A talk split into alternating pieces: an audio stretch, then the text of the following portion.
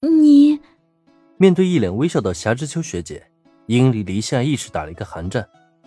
就因为自己帮轮野说了两句话，顶撞了对方口中的社长大人，就准备让他去社会性死亡吗？要不要玩这么大呀？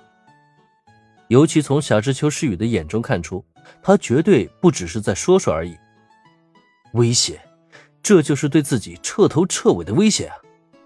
一想到这里，殷离离就不禁更加的心中胆寒。这个女人，她的心里绝对藏着一个恶魔呀！泽村同学，你不用那么紧张，咱们并不是敌人的关系。你刚才不是问我究竟是怎么知道百木英里这个名字的吗？其实很简单，红板朱音这个名字，不知道你有没有印象呢？目视着胆寒的殷离离，霞之秋诗雨收回那让人颤抖的邪恶笑容，转瞬间，他给人的感觉就变成了如沐春风，这让原本紧张的气氛一下子变得缓和了下来。至于他口中的问题，红板朱茵，你是说那个同人业界第一社团的创立者？身为一名宫口画师，殷离离显然不可能不知道红板朱茵的大名。也正因如此，他倒是有些能够理解自己的笔名为什么会暴露了。没错，正是从红板朱音小姐那里，我得知了泽村同学的身份。事实上，红板朱音小姐非常看重你的才能，一直希望能够将泽村同学拉拢至自己的麾下。结果没想到。泽村同学竟然加入了这么一个无趣的社团，这很显然是在浪费你的才能。自从上次在漫展结识了红板朱茵后，夏之秋诗雨显然并没有与对方断了联系。相反的，从对方嘴里他还了解到了不少的业内知识，不然今天也不可能一口就道破殷离离的真身。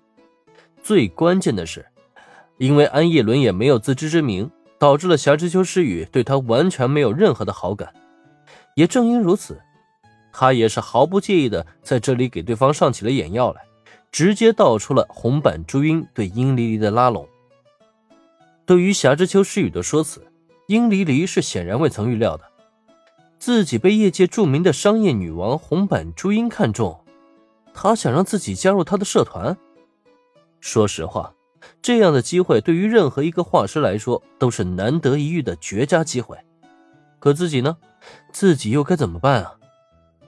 那么，正当殷离离为霞之秋诗雨的话而感到迷茫之际，下一秒钟，霞之秋诗雨却直接转头看向了林恩。虽然学姐跟红板朱茵小姐还有联系，可红板朱茵小姐却早早放弃了挖角学姐的心思，所以林恩学弟。你可千万不要误会哦！刚才还社长大人呢，结果现在又变回了林恩学弟了吗？面对霞之秋诗雨的悄然烟笑，林恩一时间也有些无言以对了。他很清楚，刚开始霞之秋诗雨一口一个社长大人，那是在摆正自己的身份，坚定他的立场，代表着安逸伦也的邀请根本就是毫无意义的。等到这一切结束以后，他又立刻变回了学姐的状态。将关系重新拉近之后，这时再将他与红板朱茵之间的联系清楚的说出，就完全杜绝了误会的产生了。真不愧是霞之秋学姐，这份心思一般人可比不上啊！放心吧，学姐，我不会误会什么的。以红板朱茵的能量，他想挖我的墙角，哼，还差得远呢。既然知道霞之秋诗雨是在特意解释。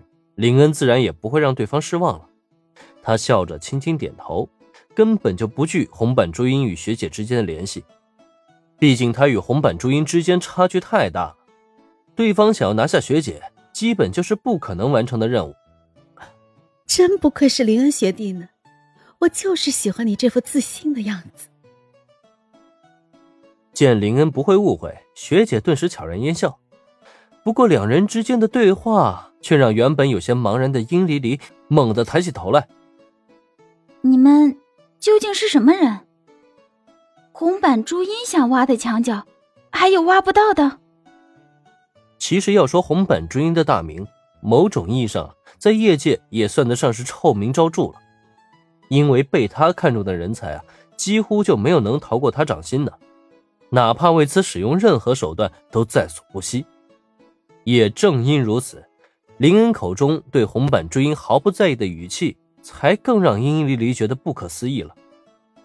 然而，他的下意识询问，却让林恩和霞之秋诗雨两两对视后，纷纷露出了会心的笑容。